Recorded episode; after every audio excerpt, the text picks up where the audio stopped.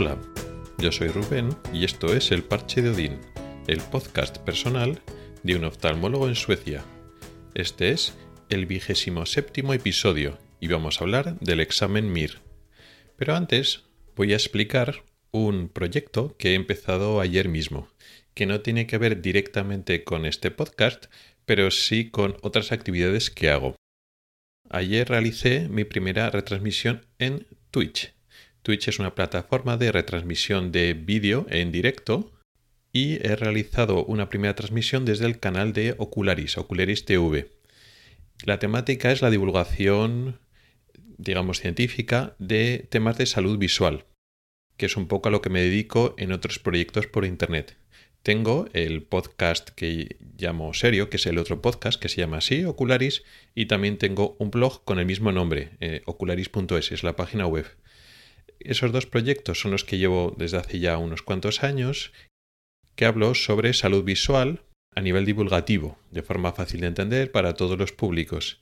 Y he empezado, más bien he probado, estoy probando a ver si me siento cómodo y si gusta y si el formato funciona en Twitch, en forma de vídeos, pero eh, en concepto de retransmisión directo. Aunque la idea es también tener los vídeos digamos, como un repositorio, poderlos ver en diferido. La idea es potenciar el concepto de directo y la interactuación de los oyentes o en este caso de los espectadores en directo conmigo cuando estoy retransmitiendo el vídeo por medio del chat. Entonces ayer hice la primera retransmisión, todavía no la he colgado en la página web, tengo que prepararlo y tal, y ya veremos un poco si funciona, si gusta y si lo vamos repitiendo. No es el tema de este podcast, pero bueno, si os interesa la salud visual, pues recomiendo, aparte de que tengo el blog, el otro podcast, pues la retransmisión Twitch, que es pues eso, el, mismo concepto, pero en formato vídeo. Por lo demás, volvemos a ver el tema de hoy.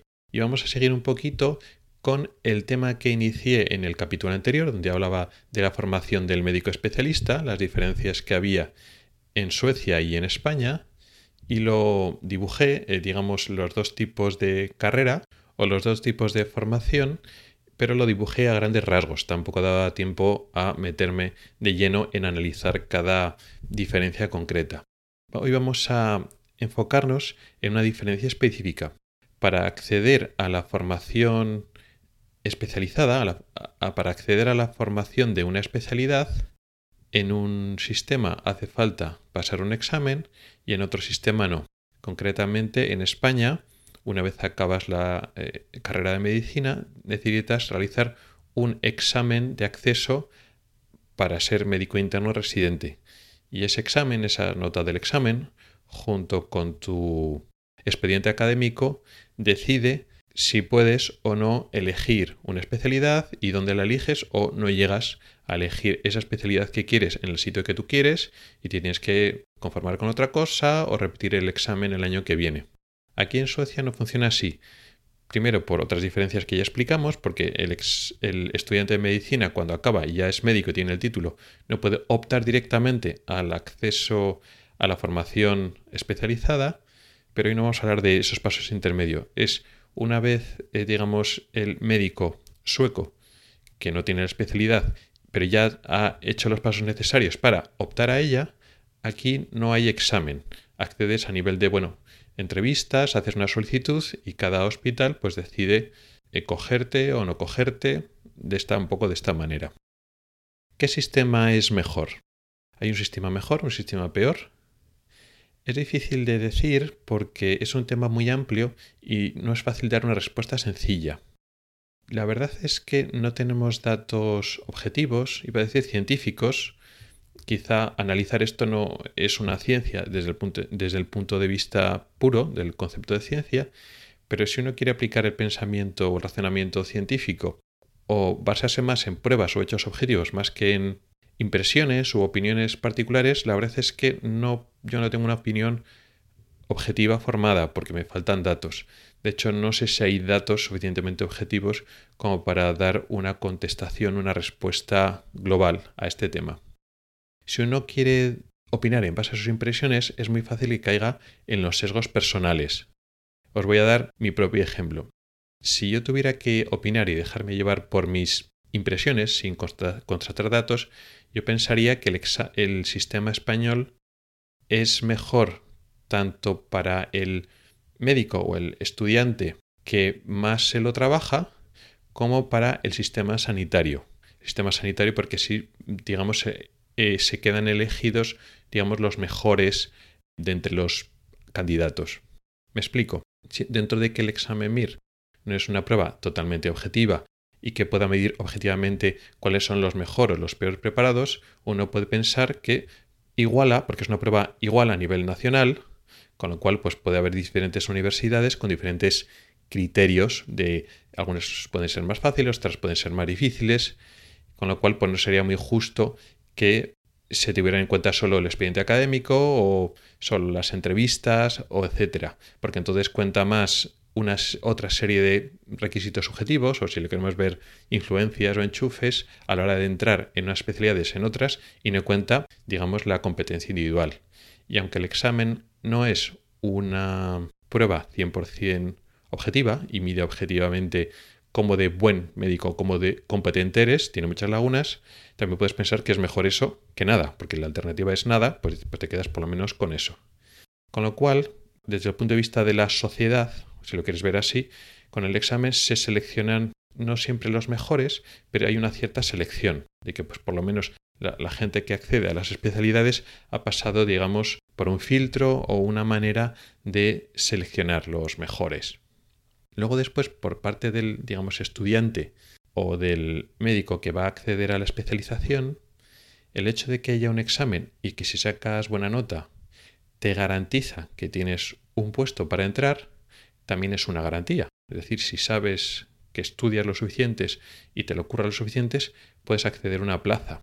Si no hay un examen de acceso y depende, pues bueno, de que les caigas bien a los que a los, hospitales donde vas, de que te conozcan o no te conozcan, pues es fácil que te, que te quedes sin plaza o no puedes acceder a la plaza que tú querías o aspiras por un motivo que no se deba a que otros han demostrado que sean mejores que tú, han sacado mejor examen que tú, sino por pues que tienen más enchufe, porque tienen más conocidos, que tienen más contactos, y eso pues sería más injusto, porque aquí en Suecia pasa lo mismo, es decir, el acceso al eh, también puede estar este, hasta cierto punto limitado, aunque sí que es cierto que el, el gran cuello de botella no siempre es el acceso a la especialidad, sino que hay otros cuellos de botella antes, donde digamos se van filtrando.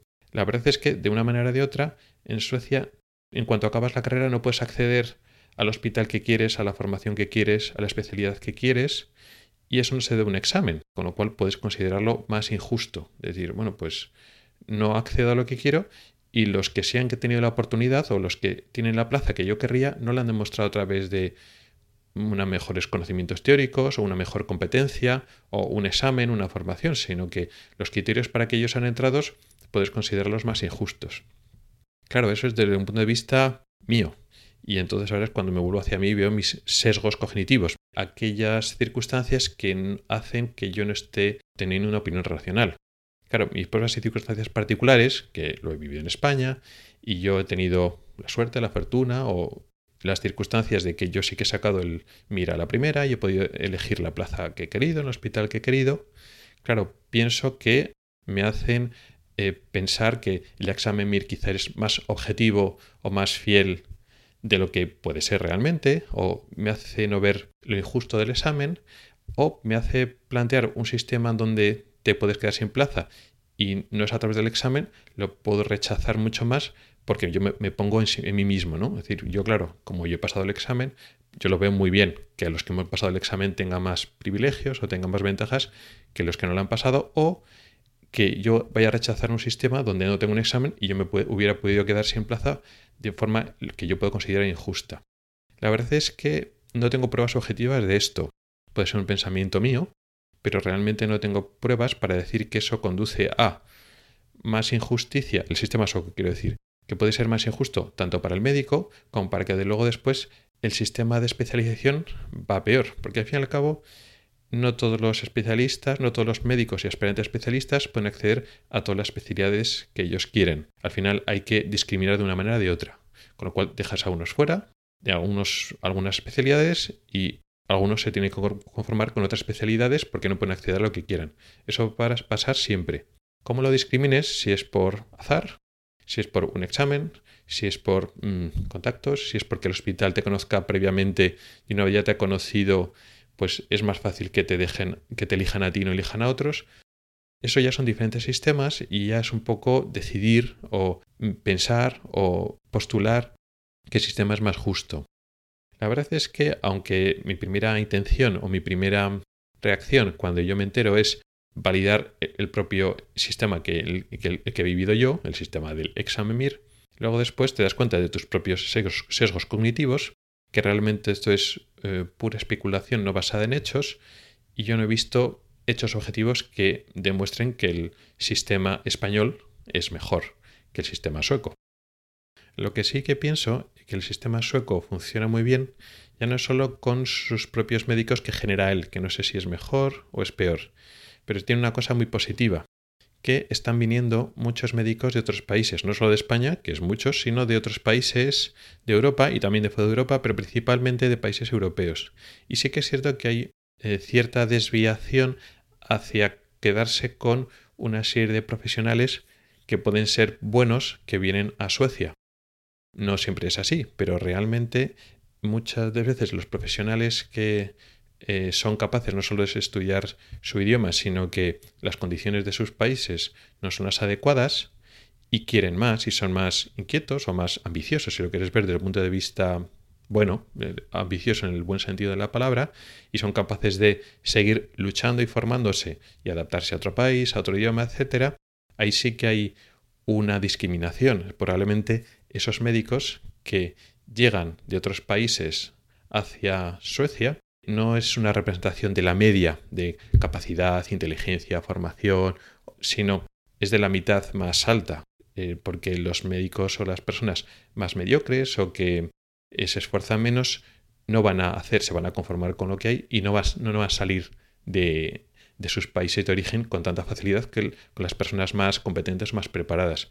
Con lo cual, lo mejor del sistema sueco, y eso sí que estoy, que creo que, podemos, que ya puedo opinar eso, que lo mejor del sistema sueco es que tal como está diseñado, se está cogiendo en parte los mejores médicos del resto de Europa. No solo Suecia, sino otros países atraen médicos y ese efecto de atraer médicos suelen cogerse de los mejores y están vaciando a otros países que exportan médicos de sus mejores médicos. Y eso hace que el sistema sueco se enriquezca. Más que por su formación, como forman los suecos a sus propios médicos, que no sé si es mejor o es peor que España, por ese sistema de captar, de captar los cerebros. El concepto de fuga de cerebros, pero desde el punto de vista del que lo recibe. Si tú recibes los mejores cerebros de Europa, pues tu sistema sanitario, pues lógicamente va a mejorar. ¿Y tú qué opinas de todo esto?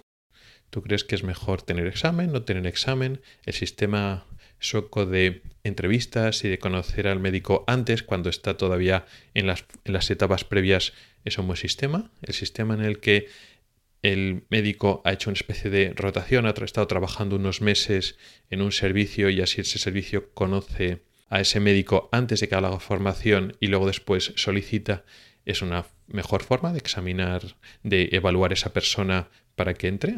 ¿Es mejor eso que el examen? ¿Tú qué opinas?